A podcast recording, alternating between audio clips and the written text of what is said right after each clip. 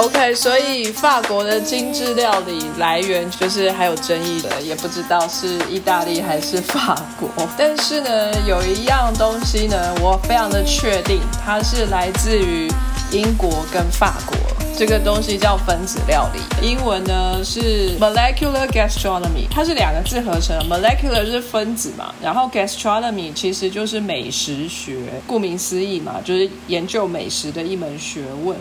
但分子料理是什么呢？其实，在厨房里面每天都在发生化学物理变化，对不对？嗯，这两个人一定不是第一个想到这件事情，在这个之前就一直有做食品科学的研究。可是大部分呢，都会是在食物的营养跟工厂这种规模制作食品，还有食品安全、食品卫生这些领域，但是很少。或者是不太被重视的，就是你在烹调的过程当中，食物里头到底发生了什么变化？为什么那些变化可以造成那样子的质地、那样子的味道？后来就是在应用这样子的食品的科学去做食品，也就是说，利用食物里头食材的化学物理变化来去做。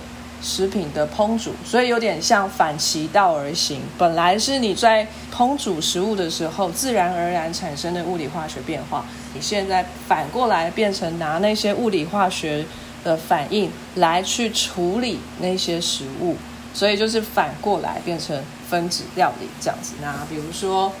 我们可以用很多种方式煮蛋，那用热水去煮，或者是用平底锅去煎，用油或者用水为介质让蛋变熟。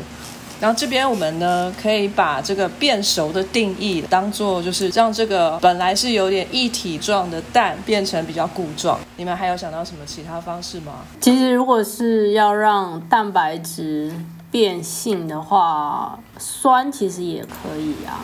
比较强的酸加下去，就会有点像，呃，蛋白质会变白，就看起来有点像熟了的样子。既然酸可以，那碱可不可以呢？碱好像也可以，那应该也可以吧？对，碱处理蛋的话呢，它就变皮蛋。哦，嗯，既然高温可以，那么低温可不可以呢？能够打坏结构，应该就可以。如果那个低温是可以刚好让蛋白质产生一些变化的话，应该就可以。对，用到绝对零度吗？也 也是可以，不用到那么低。呃，你要用液态氮，或是用更低的温度，当然也可以。它是直接结冰给你看啊，对不对？那我们也吃过月见冰嘛，就是把蛋黄放在搓冰的上面，那蛋黄也会开始有点凝固了，有没有？对。哦，我没吃过耶。哦，没有吗？下次回台湾我带你去吃啊！啊，不然你自己做好了。你说就把一颗蛋黄丢在冰冰淇淋上？哎，不是，搓冰哦。对，你要搓冰。对。哦，好神奇。然后看起来就会有点像，其实有点像熟了的样子。你要赶快搅一搅。所以它会比较硬硬的，这样吗？但它不会像是用热水加热之后的那种粉粉的硬，它就是有点黏黏稠稠的硬，嗯，有点硬。哦，神奇。还有一种做法呢，是把蛋丢到酒精里头去。酒精，酒精就会让蛋白质的，就是中间的 bonding 的水分析出，所以呢，就是对蛋白就会变硬了。那这个东西，我在 YouTube 上面看到一个俄罗斯人在做这个实验，他就拿百分之七十五的酒精跟百分之九十的酒精，哦，各打一颗生蛋进去。然后泡十分钟，然后再捞出来。的确，泡百分之九十还九十五的酒精的那一颗蛋，它看起来真的是比较硬。百分之七十五那个酒精就就有点像蛋花这样子。嗯。百分之九十五的酒精就还有整颗蛋的形状。他竟然最后还试吃，他就说真的假的？那个人就是专门做陋习实验的。他做了这个实验之后呢，然后就问观众说。请告诉我为什么他们会变硬？就 是他没有要告诉你原因，他要观众告诉他原因。啊，anyway，那个影片等一下我们可以把链接放在下面哦，大家可以去笑对，太太需要了，好想看。太神奇了，他居然吃。对啊，他吃之前有洗一下吗？没有，他转跟他起来吃，然后他就，哎、这个就不能吃这个。其实分子料理最有名的主厨啊，其实有蛮多个的啦，但是我认识的只有一个，他叫做 Heston Blumenthal，他就是个大光头，他在英国伦敦呢开了一间米其林的星级餐厅，叫做肥鸭。我先来介绍一下这个人后，他其实本身就是十六岁就开始对食谱非常有兴趣的人，所以他立定志向非常的早。那他其实也不是科学家，他只是对烹饪非常有兴趣，所以十六岁开始，他就会看各种大厨的食谱，然后十八岁就真的去当学徒，然后就步入这个行业。就在二零零四、二零零五的时候，他开的这个店，后来经营到快要倒了，他把他全家的东西都卖掉去经营这个店，呃，的确是有让他看到起色。还被列为就是二十家你一生必须要去的店的第一名哈之类的。它的最著名的一道菜，煮了三次的薯条，煮了三次的薯条，他很不会取名字哎。感觉好像煮的很老。那在英国呢，这个薯条啊，它不叫做 fries，在美国都叫做 fries 或是 French fries，、在英国呢，这个薯条叫做 chips。嗯个 and chips？对，但是这个 chips 也的确是跟 French fries 很不一样。French fries 基本上都是比较细，就是麦当劳的那一种薯条，它的直径大概是零点五公分左右。chips 大概都会切到一公分，甚至更厚一点。嗯，就是很粗这样子。我我是不知道英国人口味怎么样啦，但我在英国的时候吃到那个薯条很 soggy，我是会生气的。那么厚的薯条，你很容易炸的时候，那个火候不够，然后那个薯条起来之后油没有沥干，那它就会软软的，哦，就吃起来不酥脆。我还蛮喜欢软软的。哎。你罗马尼亚在那边说软软的东西会让你想到什么？那你现在又喜欢？薯条比较特别吗？软有软的好吃，硬有硬的好吃。哦，对，里面是比较绵密啦，但是如果外层不酥脆的话，吃起来就没有爽脆的感觉。它这边这个 triple cook chips 用的这个 technique 就是一下冷一下热的，它是先把这个薯条拿去冷冻之后，直接用摄氏一百五十度左右的油先炸一回，然后再拿回去冷冻，然后要啊就是要上桌之前，他再拿去用高温一百八十度再炸一次，等于他煮了三次哦。他把中间冷冻的那一那一个也哦，算进去。好，他想明明 OK 就煮两次。对我也在计算。他再炸一次的时候，外面的温度比较快就受热，所以在最外面的那一层就会释出最多的水分，哦但是中心的温度可能还没有达到那么高，所以它就不会失去那么多的水分，所以可以达到外脆内软的一个功效，所以这是有点像炸冰淇淋吗？嗯，对，有点像。然后这一间肥鸭餐厅啊，经营到某一个时间点的时候，突然发生了一件事情，让这间店呢突然歇业好一阵子。我记得那时候我还在英国念书，这个新闻还蛮大的。他的菜单是常常在换的，嗯就是他有发明了什么菜之后，他就会整套换掉。然后呢，他的那一套菜突然发生食物中毒的事情，很多人去到他的餐厅，在餐厅里面用餐的经验是非常好的。嗯，哦，灯光美，气氛佳，然后菜色也非常的有趣，好吃。可是回家之后，每个人呢肚子都不舒服，一共影响了二三十个人以上，所以这个店就歇业，然后先来找出原因，到底为什么会发生这样的事情。最后找出来的源头是他们用了不新鲜的鹅啊，其实这一些顾客他们得到了诺罗病毒，哦，哦，然后源自于这个蚵仔，所以他就先业整顿了一下，后来又再开了这个肥鸭餐厅，现在可能是没有在营业了。他后来不知道为什么，他们整个餐厅人都跑去香港，可能是谈生意，或者是去探勘或什么之类的。嗯哼，结果发生了一个非常重大的车祸，啊，然后他的几个经理或是合伙人就在那一次的车祸里头过世了。他本人就是幸免于难，因为他跟他们坐不同台计程车。他回到伦敦之后呢，好像这个肥鸭就有点休息了一阵子，之后再重开就改名字了。哦，对，所以不知道现在是不是还有肥鸭啦？对，非常伤心。真的耶，好惨哦。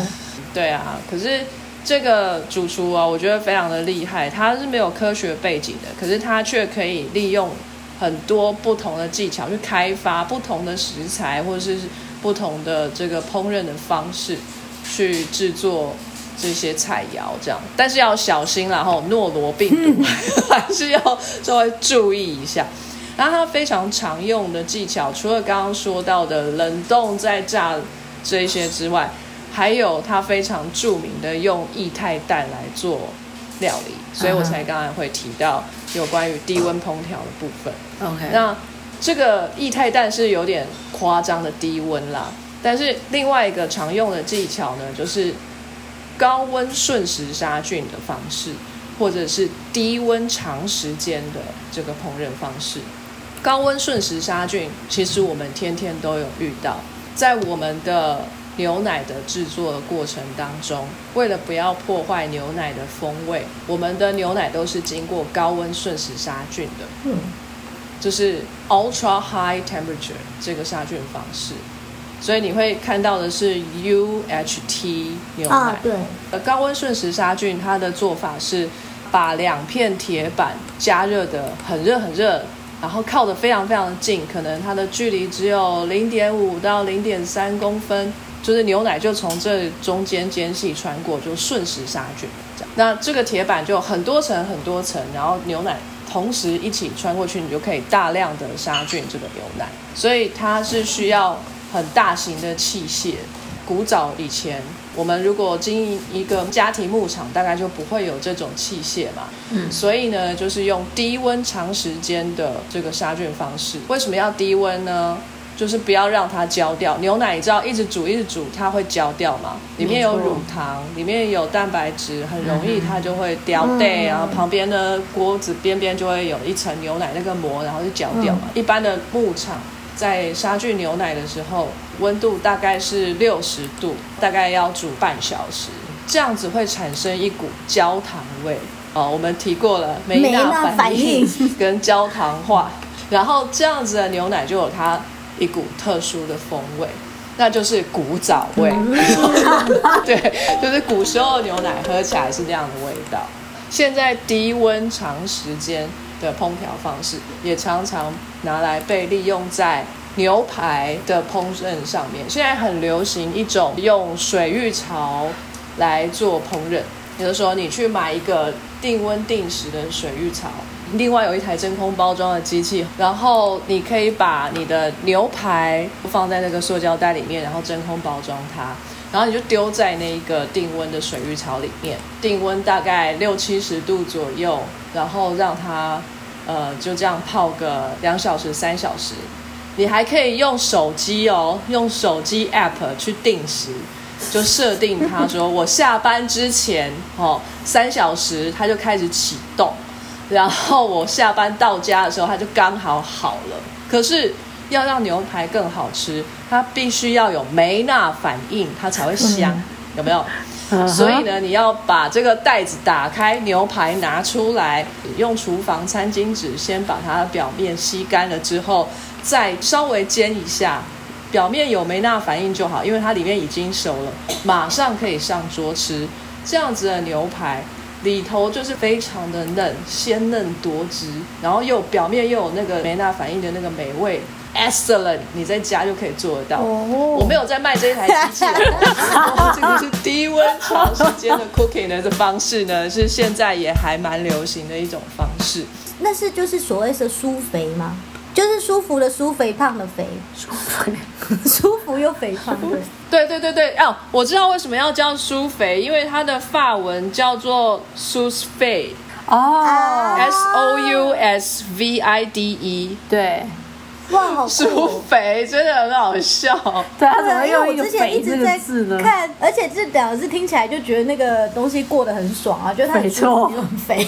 s v 这个这个发文其实就是 under vacuum 的意思，哦就是在真空的状态下面。所以重点不是那个水浴槽哎、重点是那个真空哎、因为一般我们在煎牛排的时候，一般会是你先在平底锅上面两面先煎一下，就是把表面的蛋白先收缩起来，然后让水分锁在牛排里面，然后再进烤箱去用低温的方式，让热慢慢的进入牛排的中心，一直到中心温度到达某个温度的时候就可以拿出来。嗯哼，呃，上疏肥的方式，刚才说的就是先让肉熟了，然后再去让外表美纳反应焦化一下，对，那就是反过来的作用嘛。就先让肉熟，然后再再处理表面。然后刚刚正常的方式，先处理表面，再让肉熟。对，但是这都是需要锁水的，也就是水不要让它出来，这个肉才会嫩。或许真空真的是会阻止水流出来，可是我不知道为什么哎、我也很好奇这件事情。好，那我觉得这个真空啊，就可能是用一个物理的方式去锁住这个水分，不要让它流出来而已。哦，那所以就是，那你在打开的时候它会爆汁吗？嗯因为我想，如果是是真空的物理的方法的话，那就是其实里头的汁应该就是蠢蠢欲动的要爆浆，所以你在打开的那一刹那，应该会稍微这样呲一下下。我在想，如果你没有真空，你就是放进塑料袋里，然后你就放进那个水浴槽，你没有抽真空，大概就会出现你这种状况，就是肉会缩的很小块，然后最后就是泡在自己的汤里。哦，OK，嗯，然后，如果你是抽了真空之后，因为它没有空间，水没有空间流出来，然后那个塑胶又又好像一层皮肤一样贴在外面，嗯所以它会把硬是把水锁在里面。啊，好科学哦！所以我们都是科学家，我们应该可以想出几道分子料理。你认真吗？我是写程式的，怎么对啊？我要怎么样用我专业搞出一道料理？说不定你可以用电脑的什么散热部分啊，做什么 我现在想到的只有就是，你就让大家玩电脑玩的很开心，然后玩了五个小时都没有吃饭，然后接下来随便给他吃什么，他都会觉得超好吃，这一招 很烂这。太贱了。那我们请 CS 来帮我们讲一下疏肥的过程当中会发生什么变化。好，那刚刚队长其实有提到分子料理，其实就是用呃物理的方式、化学的方式，把食物里面的结构打掉、改变，再重铸。你看起来是一样东西，可是你其实吃起来是另外一种滋味。比如说，看起来很像是鱼子酱的呃荔枝，对，荔枝，对，就是它看起来是鱼子酱的，就是一颗一颗那样。可是其实你吃下去，它其实是荔枝。那这个就是非常典型的，把结构整个打掉，然后再透过不同的温度或者是不同的方式，再把你的食物的结构煮起来、重组起来。这就是为什么去吃分子料理都要花很多钱的原因，非常不容易弄。然后整个过程其实也是比较像是做实验，因为有很多的，比如说温度或者是调控等等要去 control，就很复杂，这样也非常考验厨师。然后在刚刚提到的苏肥这个料理当中，其实它就是真空低温烹调的技术，那也就是它一定要在真空底下。把食物放在真空的那种密封袋的那种料理里面，然后放在那个水浴槽吧，水浴槽感觉很像做、嗯做实验。总之就是你就是在做实验，你要把那个实验最后的结果吃掉。对，呃，然后那个水其实是要很精准的温度，比如说就是大概是控制在四十到八十五度之间。那这这个控制到底是要怎怎样的温度，其实就要看你要烹煮什么样的食物。那么食物呢，最多的成分，大部分的成分其实就是蛋白质，你所以就是看说，好，那比如说是牛肉，或者是羊肉，或者是鸡肉，或者是鱼肉，不同的肉还有不同的厚度、不同的呃，甚至是部位，它所需要的温度其实是很不一样的。所以就是会需要到仪器去调控，说好，那我到底煮这一块牛肉到底要多少温度？这样温度比较低的话，它其实是让蛋白质的聚集会比较少一点，所以你吃起来会觉得比较松软。那当然，如果温度比较高的话，就像牛排如果是全熟的话，你就会觉得好像嚼一块皮革一样，很难吃，又很硬，又很难下咽。那这就是因为温度高的关系，所以呃蛋白质聚集的非常的呃硬，聚集很大，所以就会变成比较硬的状态。通常在煮肉的话，温度大概其实调控在五十五度到七十之间就可以。那我其实也有看到说，这样的方式也可以煮蔬菜或者是根茎淀粉类。那它的温度反倒是比较高的，要到甚至快逼近九十度，八十五到八十七之间这个温度。那我想里面应该不太可能是因为蛋白质的关系，所以必须要这么高温，而是因为这些蔬果蔬菜里面它比较有它的纤维含量比较多，所以必须要通过比较稍微高一点的温度去把纤维破坏掉，破坏之后才有可能再重组。所以吃起来的东西口感才会不一样。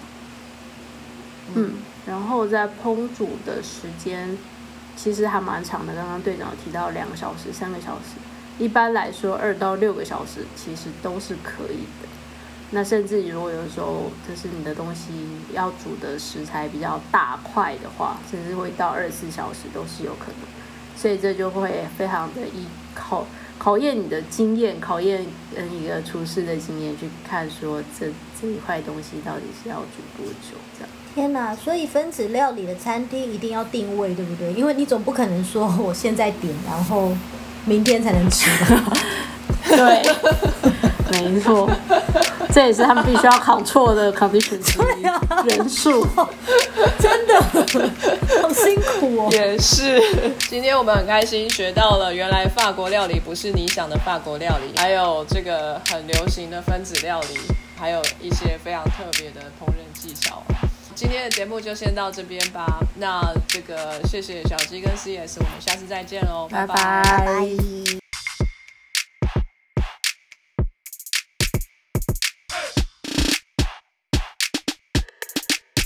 非常谢谢各位听众的收听和支持。Sky in the World 在脸书上已经有粉丝页喽。各位听众，如果想要得到更多的讯息，在脸书上搜寻 Sky in the World 就可以看到我们的粉砖。在这个粉砖上，我们将不定期的发布许多有趣的科学文章，包括科学家的八卦、科学家们的好奇心，以及更多的科学知识。